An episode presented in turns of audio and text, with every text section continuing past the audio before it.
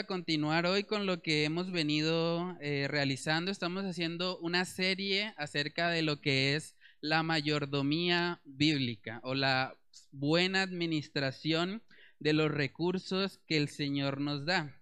Entonces, a manera de introducción, estuvimos hablando un poco acerca de las advertencias que vemos en la Biblia sobre la deuda. Vemos que siempre que se habla acerca de la deuda, la palabra nos dice, tengan cuidado.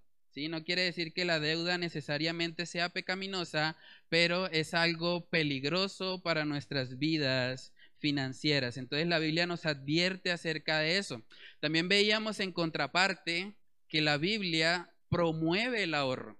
Así como nos dice, bueno, las deudas no son buenas, es bueno ahorrar.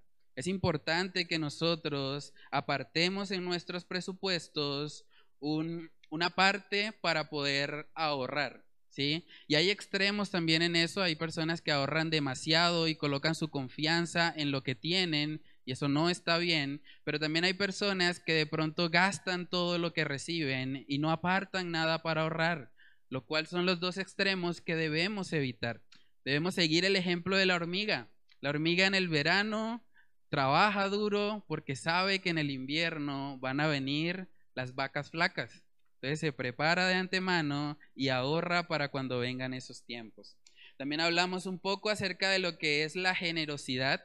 Vemos que tenemos un Dios generoso. Si tenemos un Dios generoso, nosotros como sus hijos también debemos caracterizarnos por vivir en generosidad. No solamente acumular para nosotros mismos, sino estar pensando, estar atentos a, las necesidades de nuestros hermanos en la fe, a las necesidades de nuestros familiares, para poder bendecirles y a través de nuestra generosidad también llevarles a ellos a mirar a Dios. Y uno puede pensar en todo esto que estamos estudiando, bueno, eso, parece como muy bonito en la teoría, ¿no? Pero a veces la dificultad está en la práctica. Nos cuesta, hablábamos que el principio ancestral desde el principio de los tiempos para tener una buena vida financiera es muy sencillo, simplemente que los ingresos superen a los gastos. Si los ingresos superan a los gastos, pues yo voy a tener una vida financieramente cómoda. Pero cuán difícil es a veces lograr eso tan sencillo en la práctica, ¿cierto? Porque vienen dificultades, vienen cosas que a veces no esperábamos imprevistos. Entonces es importante que nosotros podamos entender que todo esto que hemos estado hablando no lo podemos hacer en nuestras propias fuerzas. Necesitamos del Señor para que Él nos guíe también en esa área financiera. Hoy vamos a estar viendo un principio que nos va a ayudar en todo lo que hemos hablado anteriormente sobre las finanzas. Yo creo que este es un principio que puede traer libertad en la forma en la que nosotros manejamos las finanzas. A veces se habla mucho en el mundo acerca de la libertad financiera. Y vamos a ver cómo se ve eso, pero desde el punto de vista bíblico. Porque si hay algo que le da libertad financiera a una persona, es el principio bíblico del contentamiento. Pero antes de entrar a eso, vamos a orar y vamos a pedir la dirección del Señor para que sea Él guiándonos en esta noche y que todo lo que aprendamos podamos aplicarlo por el poder de su Espíritu Santo en nosotros. Entonces vamos a orar. Padre, te damos muchas gracias, Señor, por permitirnos estar aquí en esta noche. Ayúdanos, Señor, a, poder aprender de ti, Señor, a poder aprender de tu palabra, Señor, en esa área de las finanzas, Señor, que que todos lidiamos con ella, Señor, y necesitamos de tu luz, necesitamos de la palabra que es nuestra lámpara, Señor, la que nos guía, la que nos muestra cómo debemos actuar. Ayúdanos, Señor, a, a poder aplicar lo que vamos a estar estudiando hoy acerca del contentamiento, Señor. Necesitamos estar contentos y satisfechos en ti, Señor. Tú eres la fuente de todo gozo, la fuente de, todo contentamiento, Señor. Solo en ti podemos encontrar esa llenura que nuestras almas necesitan, Padre. Oramos, Señor, para que tú nos guíes en este tiempo y que lo que vamos a estar estudiando hoy podamos aplicarlo, Señor, descansando siempre en tu gracia y en tu buena voluntad para con nosotros. Oramos, Señor, estas cosas en el nombre de tu Hijo amado, Jesús. Amén y amén. Bueno, hermanos, entonces vamos a comenzar hablando acerca de ese principio libertador que es el, el contentamiento. ¿sí? Entonces, el primer punto, el primer punto de esta noche va a ser qué es el contentamiento bíblico. Empecemos por la definición. Podemos decir que el contentamiento es la aceptación gozosa de nuestras circunstancias. El contentamiento es la aceptación gozosa de nuestras circunstancias, entendiendo que Dios está al control de todo y que su voluntad es buena, agradable y perfecta. Si la voluntad de Dios es buena, agradable y perfecta, yo puedo estar confiado que sea cual sea la circunstancia que estoy enfrentando, yo puedo tener gozo en el Señor, porque en últimas Él es la fuente de gozo, no son las circunstancias. Entonces, cuando hablamos del contentamiento, hablamos de eso y a la luz de la palabra de Dios, el contentamiento es algo que no es natural en nosotros. Nosotros tendemos más hacia la queja, hacia la frustración, pero el, contentamiento es algo que podemos aprender y que podemos ir desarrollando. Y vamos a ver el ejemplo del apóstol Pablo. Yo creo que después de Cristo, el apóstol Pablo es el personaje del que más podemos aprender sobre este tema del contentamiento.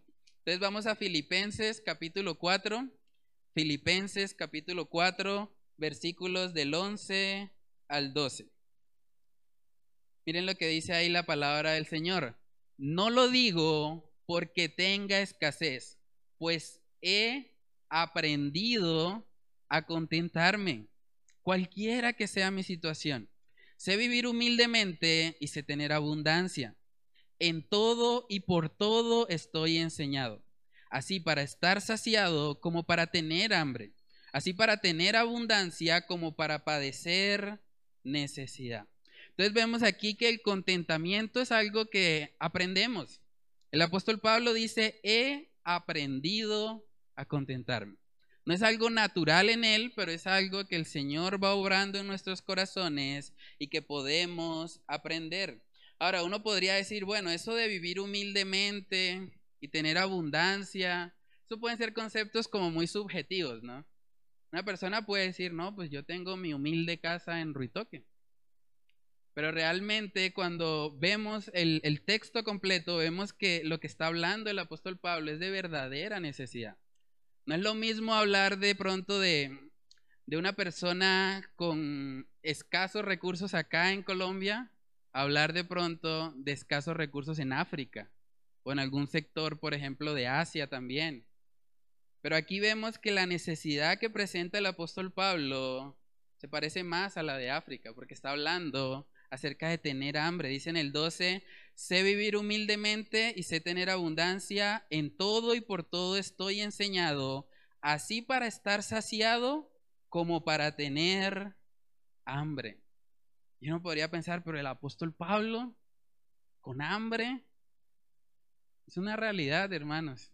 Hay situaciones a veces en nuestra vida que nos llevan a eso. Pero el apóstol Pablo aprendió a contentarse. Y uno se pregunta, bueno, ¿cómo se hace para estar contento con hambre? Yo no lo he logrado. Cuando yo tengo hambre generalmente estoy molesto porque quiero comer. Pero vemos aquí que el apóstol Pablo había aprendido eso. Él había aprendido a contentarse. Ayer hablábamos en la reunión de servidores de que la vida cristiana se vive siempre mirando el ejemplo de Cristo. Si nosotros queremos saber cómo debemos conducirnos, tenemos que mirarle a Él. Él es nuestro mayor ejemplo y no solamente para el servicio, también para esta área del contentamiento. Y vamos a ver que lo que sostenía al apóstol Pablo en medio de tantas tribulaciones que él enfrentó era que él tenía la mirada puesta en Jesús. Vamos a 2 de Corintios capítulo 4. 2 de Corintios capítulo 4, versículos del 7 en adelante. Dice ahí, pero tenemos este tesoro en vasos de barro, para que la excelencia del poder sea de Dios y no de nosotros, que estamos atribulados en todo, mas no angustiados, en apuros, mas no desesperados, perseguidos, mas no desamparados, derribados, pero no destruidos, llevando en el cuerpo siempre, por todas partes, la muerte de Jesús, para que también la vida de Jesús se manifieste en nuestros cuerpos, porque nosotros que vivimos siempre estamos entregados a muerte por causa de Jesús, para que también la vida de Jesús se manifieste en nuestra carne mortal. Jesús, Jesús, Jesús, Jesús. El apóstol Pablo, en medio de todo lo que él está enfrentando, él está recordando la vida de Jesús. Él está recordando cómo Cristo murió y él se está identificando con eso. Y eso es lo que le ayuda a él a poder enfrentar tantas tribulaciones, tantas situaciones difíciles con contentamiento. Es por amor a Cristo que nosotros podemos enfrentar situaciones adversas. También en segunda de Corintios, en el mismo libro, en el versículo, perdón, en el capítulo 12, versículo 10, miren lo que dice ahí. Dice, por lo cual, por amor a Cristo, me gozo en las debilidades, en afrentas, en necesidades, en persecuciones, en angustias, porque cuando soy débil, entonces soy fuerte. Es completamente contracultural. ¿Qué esperaríamos cuando pasamos por afrentas, necesidades, persecuciones, angustias? esperaríamos desánimo. Pero el apóstol Pablo está diciendo, yo me gozo en eso. Me gozo en eso por amor a Cristo. Esa es la clave del contentamiento. Mirar a Cristo, mirar su ejemplo. Vamos a ver otro, otro caso que es muy impactante también en la vida del apóstol Pablo, y eso lo vemos en Hechos capítulo 16. En Hechos capítulo 16 el contexto de, este pasaje que vamos a leer es que el apóstol Pablo está predicando junto con Silas y la predicación parece que está yendo bien, está siendo efectiva, incluso las personas que estaban practicando la adivinación en ese contexto que vamos a ver, esas personas empezaron a preocuparse, porque la predicación estaba transformando a las personas de tal manera que ya no querían practicar la adivinación. Pero miren lo que pasó justo después de ese tiempo. Hechos capítulo 16, versículos del 19 al 25, dice, pero viendo sus amos, los amos de la persona que ellos acababan de sacarle un demonio, dice, pero viendo sus amos que había salido la esperanza de su ganancia, prendieron a Pablo y a Silas y los trajeron al foro ante las autoridades. Y presentándolos a los magistrados, dijeron, estos hombres, siendo judíos, alborotan nuestra ciudad y enseñan costumbres que no nos es lícito recibir ni hacer, pues somos romanos. Y se agolpó el pueblo contra ellos y los magistrados, rasgándoles las ropas, ordenaron azotarles con varas. Después de haberles azotado mucho, los echaron en la cárcel mandando al carcelero que los guardase con seguridad, el cual, recibido este mandamiento, los metió en el calabozo de más adentro y les aseguró los pies en el cepo. Pero a medianoche el apóstol Pablo estaba llorando porque le pegaron muy duro. ¿Dice eso? Dice, pero a medianoche orando Pablo y Silas cantaban himnos a Dios y los presos los oían. Qué impactante testimonio. Después de que les habían azotado, ¿qué estaban haciendo ellos? Estaban predicando el Evangelio. No estaban pasando por un tiempo en el que estaban pecando y que el Señor les estaba trayendo juicio. No. Estaban haciendo la voluntad de Dios. ¿Y qué pasó? fueron apresados, fueron azotados, fueron lanzados al calabozo de más adentro, le colocaron unos cepos en los pies para que no se movieran. ¿Y qué hicieron ellos a medianoche? Cantar himnos a Dios. Y los presos los oían. Es impactante eso. Hablábamos ahorita, bueno, ¿cómo se hace para tener contentamiento con hambre? Ahora preguntémonos, ¿cómo se hace para tener contentamiento después de haber sido azotado? Es muy impactante eso. Lo más parecido que yo he vivido a eso es cuando mi mamá me azotaba. Cuando yo hacía alguna travesura o algo y tenga. Pero a pesar de eso, o en esos momentos, pues yo nunca realmente quería cantar. Más bien quería llorar después de haber recibido algún tipo de disciplina física. Pero aquí vemos que estos hombres realmente vivieron en contentamiento. Hermanos, el contentamiento no depende de nuestras circunstancias. No depende de si estamos pasando hambre, no depende de si somos azotados, no depende de nuestra situación financiera. El contentamiento depende de Dios, porque Él es la fuente.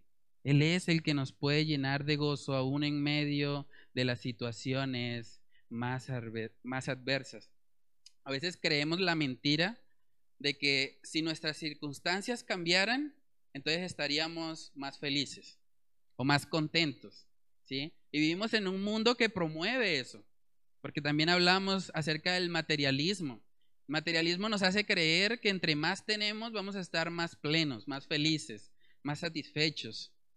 Pero a la luz de la palabra de Dios, el contentamiento no depende de mis circunstancias, no depende de lo que tengo, depende realmente en Dios.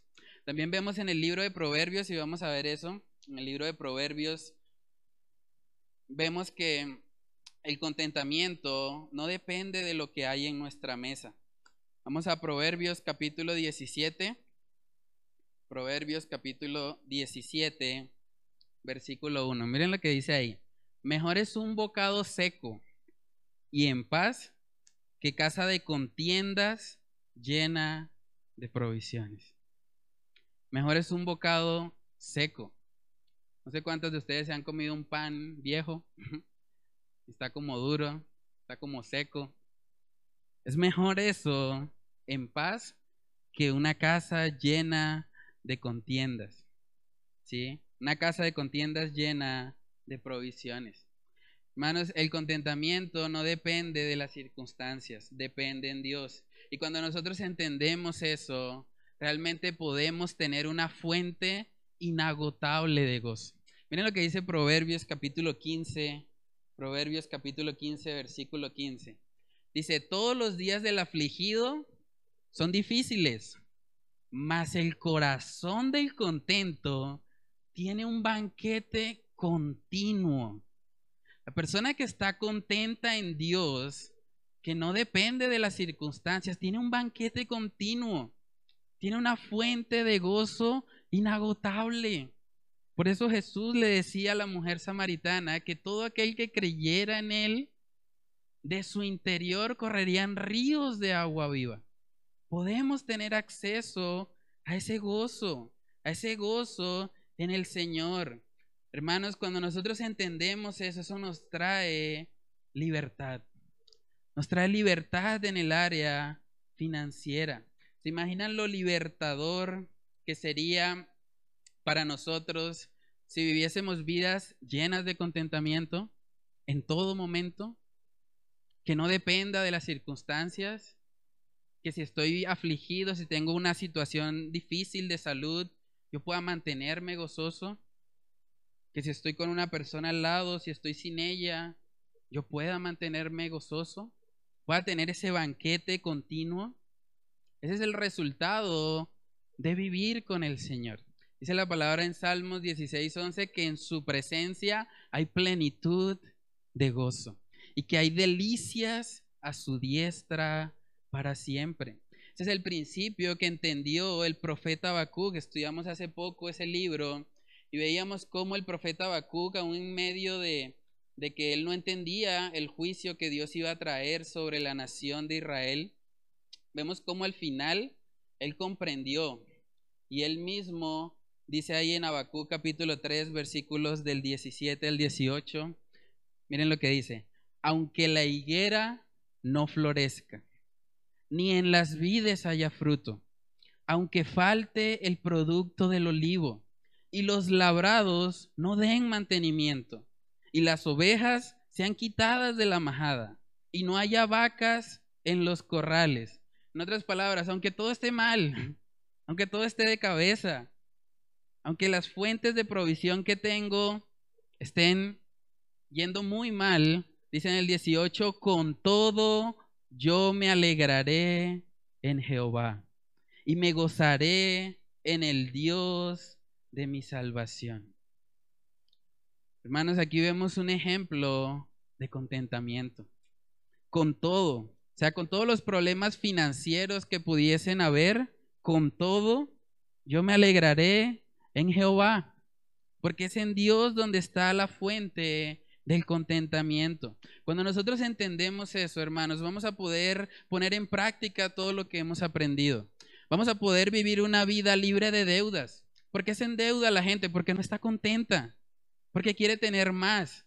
Y la gente dice, bueno, no me importa si tengo que ir en contra de un principio bíblico, porque hemos hablado de que la Biblia nos advierte acerca de la deuda, pero lo voy a hacer porque mi prioridad es satisfacerme. Y cuando pensamos de esa manera, entonces vienen los problemas financieros. Por eso cuando hablamos del contentamiento, esto viene a ser algo liberador, algo que nos ayuda a nosotros.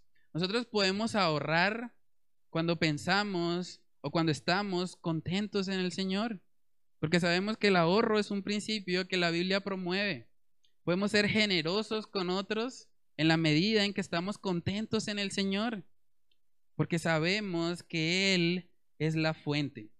Algo que es importante aclarar también cuando hablamos de, del contentamiento es que el contentamiento es diferente del conformismo, porque a veces nosotros tendemos a confundir esas dos cosas. Una persona conformista, por definición, es una persona que no experimenta gozo, más bien es una persona que, que experimenta resignación. O sea, esa persona dice, bueno, pues tocó, ya que más, ni modos, pero cuando hablamos del contentamiento bíblico, hablamos de una aceptación gozosa de nuestras circunstancias. O sea, una persona conformista, si pudiera cambiar su situación, lo haría. En cambio, una persona contenta en el Señor, aún pudiendo cambiar su situación, no la cambiaría.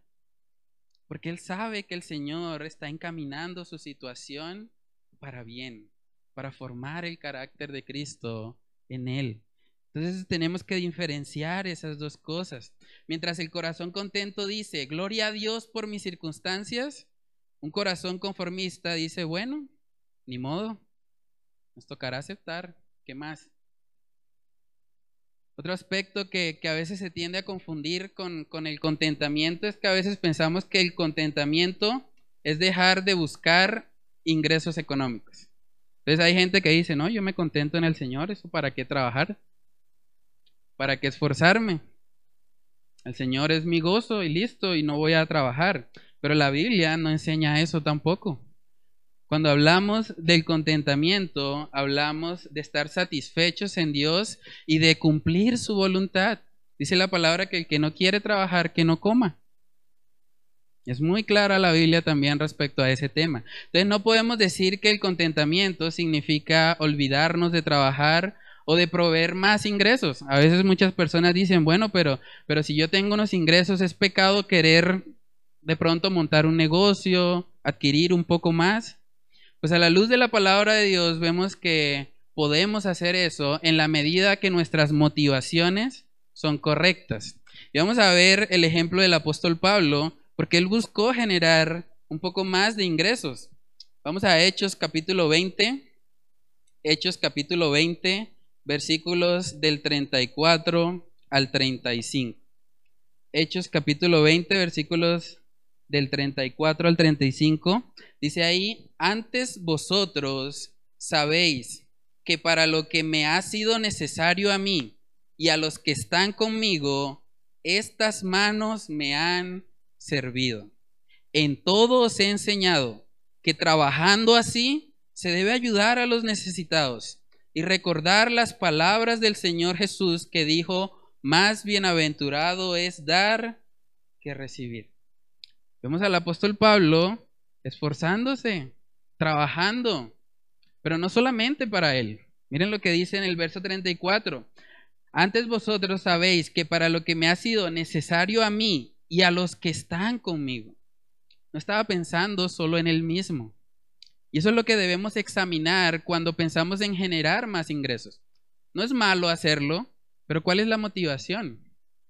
Quiero tener más ingresos para de pronto ostentar, para que la gente diga, uy, cómo gana de bien el hermano, cómo le va, le está yendo bien en la vida.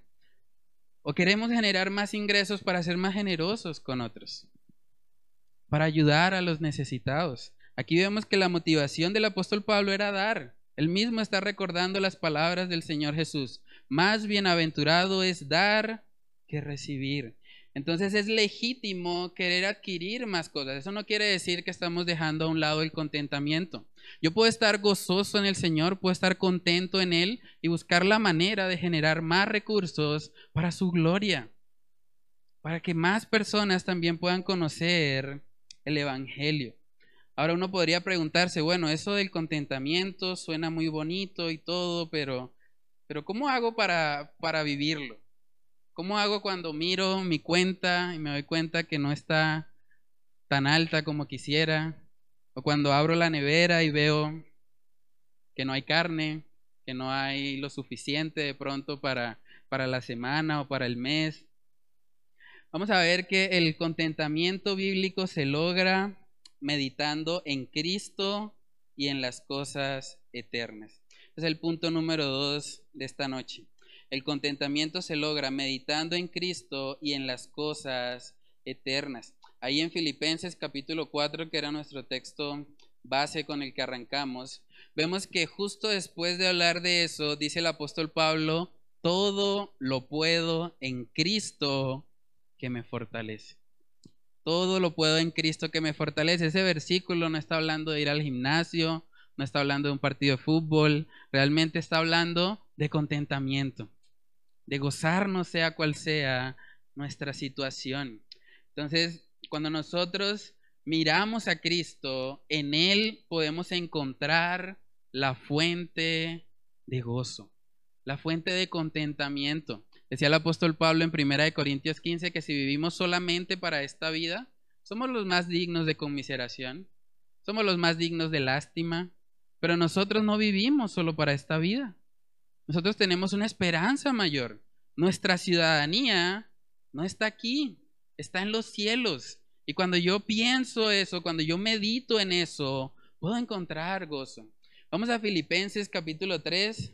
Filipenses capítulo 3, versículos del 20 al 21. Dice ahí, mas nuestra ciudadanía está en los cielos, de donde también esperamos al Salvador, al Señor Jesucristo el cual transformará el cuerpo de la humillación nuestra para que sea semejante al cuerpo de la gloria suya, por el poder con el cual puede también sujetar a sí mismo todas las cosas. Nosotros acá no tenemos una morada permanente. Nuestra vida es temporal. Vamos a partir tarde o temprano, vamos a partir de este mundo. Y donde vamos a pasar la mayor parte de nuestra existencia es en la eternidad, no es acá. Si nosotros comparamos los 80 o 100 años que puede vivir una persona acá en la tierra con la eternidad, realmente la balanza se desequilibra hacia el lado de las cosas eternas. Y yo creo que cuando nosotros entendemos eso, vamos a poder ser un poco más desprendidos con, con nuestras finanzas. Porque en últimas, nada hemos traído y nada nos vamos a llevar. Eso es lo que nos recuerda también el apóstol Pablo en Primera de Timoteo capítulo 6. Primera de Timoteo capítulo 6, versículos del 6 al 8. Dice ahí, pero gran ganancia es la piedad acompañada de qué? De contentamiento. Porque nada hemos traído a este mundo y sin duda nada podremos sacar. Así que teniendo sustento y abrigo, estemos contentos con esto. Hermanos, realmente si no nos vamos a llevar nada de este mundo, ¿tiene sentido vivir completamente enfocados en las cosas terrenales? ¿En adquirir más y más y más? No tiene sentido eso. Dice que gran ganancia es la piedad acompañada de contentamiento. Si podemos tener bienes materiales, gloria a Dios. Y si no, gloria a Dios también. Debemos estar contentos y satisfechos con lo que el Señor nos provee. Dice la palabra también en 2 de Corintios capítulo 4, ahí vemos cómo el apóstol Pablo mantenía su enfoque en las cosas eternas. 2 de Corintios capítulo 4, versículos del 16 al 18. Dice ahí, pero cuando se... Perdón, ese no es. Eh, el 4, sí, dice, por tanto, no desmayamos. Antes, aunque este, nuestro hombre exterior, se va desgastando, el interior, no obstante, se renueva día de día en día. Porque esta leve tribulación momentánea Pensemos en todo lo que pasó el apóstol Pablo. Él le llama eso una leve tribulación momentánea. Dice ahí, produce en nosotros un cada vez más excelente y eterno peso de gloria. No mirando nosotros las cosas que se ven, sino las que no se ven. Pues las cosas que se ven son temporales, pero las que no se ven son eternas. Él tenía claro, él decía, bueno, las cosas temporales no vamos a vivir para esas cosas. Vamos a usarlas para que cuando estemos en la eternidad podamos realmente tener verdaderos tesoros. Ese es el contraste que veíamos también en Mateo 6. Los tesoros terrenales, el orín y la polilla los corrompen, y los ladrones los minan y hurtan. Pero cuando hablamos de los tesoros celestiales, eso tiene mayor valor. Hermanos, pensemos por un momento, si Cristo viniese hoy y te pidiera cuentas sobre tu vida financiera, cómo la has llevado hasta hoy, ¿realmente dónde tendrías más tesoros? ¿Tendrías más tesoros acá, en la tierra, o tendrías tesoros en los cielos? Es una buena pregunta para examinarnos. ¿Dónde está nuestro enfoque? Vemos que el enfoque de la palabra de Dios siempre está en las cosas eternas. Porque aquí estamos como extranjeros y peregrinos. Aquí estamos de forma temporal. Pero cuando nosotros pensamos en lo que viene, en que va a haber una eternidad con el Señor, yo creo que eso nos ayuda a poder vivir para lo que realmente tiene valor. Dice la palabra ahí en 2 de Corintios capítulo 5, en el verso 10, ahí habla de que todos los creyentes vamos a comparecer ante el tribunal de Cristo. Miren lo que dice en 2 Corintios 5:10. Porque es necesario que todos nosotros comparezcamos ante el tribunal de Cristo, para que cada uno reciba según lo que haya hecho mientras estaba en el cuerpo, sea bueno o sea malo. Ese tribunal de Cristo habla de un juicio a los creyentes no está hablando del juicio del gran trono blanco donde va a ser el juicio para condenación. Este es un juicio donde se van a dar recompensas para los creyentes de acuerdo a cómo hayan vivido en esta tierra. ¿Se imaginan ustedes lo glorioso que sería estar en ese tribunal de Cristo y decirle, Señor, usé mis recursos, usé lo que tú me proveíste, lo usé para tu gloria? Más personas conocieron el Evangelio gracias a la forma como yo administré lo que tú me diste. ¿Se imaginan eso? Hermanos, poner la mirada en las cosas eternas transforma nuestra vida presente. Y es lo que le pasó a Moisés. Vamos a ver el ejemplo de él. Es un ejemplo muy impactante. Hebreos capítulo 11. Hebreos capítulo 11. Vamos a ver cómo Moisés teniendo la posibilidad de vivir en Egipto, con todas las comodidades que había en ese reino, él decidió seguir al Señor. Y vamos a ver la razón por la que lo hizo. Hebreos 11 del 24 al 26. Dice, por la fe, Moisés, hecho ya grande, rehusó llamarse hijo de la hija de Faraón, escogiendo, miren que es una elección, escogiendo antes ser maltratado con el pueblo de Dios que gozar de los deleites temporales del pecado, teniendo por mayores riquezas el vituperio de Cristo que los tesoros de los egipcios, porque tenía puesta la mirada en el galardón. Moisés no estaba pensando en las cosas terrenales. Si él estuviese pensando solo en lo terrenal, se hubiese quedado en Egipto. Pero él tenía la mirada puesta en el galardón, en lo que viene.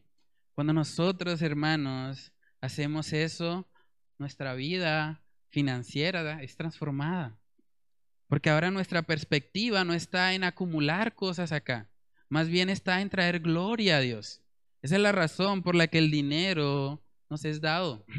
El Señor permitió el dinero para que nosotros lo usemos de tal manera que le mostremos al mundo que el dinero no es nuestro Dios, sino que Él es nuestro Dios. Hermanos, un inconverso, una persona que no conoce al Señor, no puede experimentar ese contentamiento, porque ese contentamiento viene principalmente de conocer al Señor y de la esperanza que tenemos en Él de una vida eterna. Y el tercer punto que vamos a estar viendo en esta noche es que el contentamiento le muestra al mundo dónde está nuestro tesoro. El contentamiento le muestra al mundo dónde está nuestro tesoro. Vivimos en una sociedad que está consumida por el materialismo, por el consumismo, por adquirir y adquirir más cosas. Pero hermanos, si la gente ve que nosotros como cristianos estamos queriendo atesorar y persiguiendo las mismas cosas que el mundo persigue, realmente eso a ellos no les va a impactar. Si un cristiano vive igual que las personas del mundo, ellos van a decir, ¿dónde está la diferencia? Si el mundano dice, bueno, yo quiero adquirir más cosas y voy a vivir mi vida enfocada en eso, y el cristiano imita y hace lo mismo, pues ahí no va a haber una diferencia. Pero nosotros tenemos la oportunidad en esta área de las finanzas, en esta área de, las posesiones, de poder ser luz, hermanos, de poder ir a contracultura. Decía un pastor que, vivir en contentamiento en esta sociedad es como ponerse una camisa blanca en medio de una mina de carbón. Porque estamos rodeados de una sociedad que persigue lo material. Y cuando nosotros vivimos en contentamiento, estamos yendo de forma completamente contraria.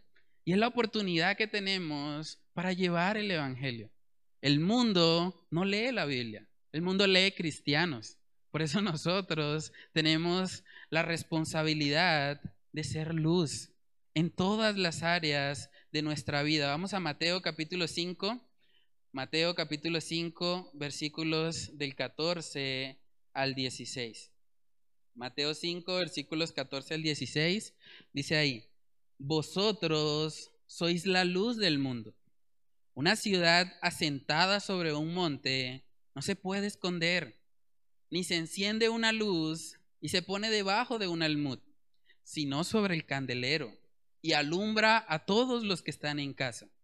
Así alumbre vuestra luz delante de los hombres, para que vean vuestras buenas obras y glorifiquen a vuestro Padre que está en los cielos. Hermanos, si el mundo ve que nuestro tesoro no son las cosas materiales, sino que nuestro tesoro es el Señor, que vivimos para Él, que lo anhelamos a Él más incluso que la comida física, más que nuestra propia comodidad, más que nuestras propias vidas, el mundo va a ser impactado. El mundo va a decir, bueno, pero, pero ¿qué, ¿qué le pasa a estas personas? ¿Por qué están viviendo de esa manera? ¿Por qué no siguen la corriente de este mundo? Yo sé que hay personas en esta iglesia que han, han sacrificado cosas. Hay personas acá que han tenido la oportunidad de adquirir de pronto oportunidades laborales donde iban a ganar mucho más dinero. Pero hay personas que me han dicho, yo no acepto esa oportunidad porque para mí es más importante estar sirviendo en la iglesia. Y eso, y gloria a Dios por eso, hermanos, porque eso le muestra al mundo que nuestra prioridad no es perseguir las cosas materiales. Eso le muestra al mundo que nuestra prioridad es lo que la palabra de Dios enseña que debe ser nuestra prioridad. Y hay personas que me han dicho, hermano, yo he tenido la oportunidad de tener un trabajo donde gane mucho dinero, pero yo sé que eso me va a apartar de Dios. Yo sé que eso me va a apartar de la iglesia y no quiero. Y hay gente que ha tomado esas decisiones y yo doy gloria a Dios por eso. Nosotros vivimos en un contexto donde la mayor parte del cristianismo está siendo influenciada por un mensaje de prosperidad. Es una realidad que vemos hoy en día. Mucha gente que, se llama cristiana hoy en día está cayendo en eso. Y como decía el pastor John Piper, el Evangelio de la Prosperidad no hace que nadie adore a Cristo realmente hace que las personas adoren la prosperidad. Entonces ahí es donde nosotros tenemos la oportunidad de mostrarles un cristianismo diferente, de mostrarles que basados en la palabra de Dios, nosotros entendemos que nuestros tesoros no están acá, nuestros tesoros están en los cielos. Y por lo tanto no nos quita el sueño todo lo que pueda pasar a nivel terrenal. Si las circunstancias van bien, gloria a Dios. Y si no, gloria a Dios también, porque nosotros tenemos una esperanza mayor. Nosotros sabemos que en Cristo Jesús tenemos vida eterna. Y eso debe llenar nuestros corazones. Dice la palabra en Primera de Tesalonicenses, vamos ahí. Primera de Tesalonicenses capítulo 5. Primera de Tesalonicenses 5, 18. Dice ahí, dad gracias en todo, porque esta es la voluntad de Dios para con vosotros en Cristo Jesús. Un barómetro o un medidor de, nuestro contentamiento es el agradecimiento. ¿Qué tan agradecidos estamos? Cuando nosotros analizamos lo que sale de nuestra boca, porque de la abundancia del corazón habla la boca, realmente salen palabras de agradecimiento ¿O salen más bien palabras de queja, palabras de murmuración, palabras de insatisfacción? Hermanos, el contentamiento y el agradecimiento van de la mano. Nosotros vemos en la palabra de Dios, el apóstol Pablo en sus cartas que escribió más de 40 veces, escribió la palabra gracias, dándole gracias a Dios o dándole gracias a la iglesia por lo que había hecho, tal vez para ayudarle, Vemos una vida de agradecimiento en Él. La palabra también nos manda levantar acciones de gracias delante de Dios. Vamos a Primera de Timoteo capítulo 2. Primera de Timoteo capítulo 2 en el versículo 1 dice, exhorto ante todo a que se hagan rogativas, oraciones, peticiones y qué?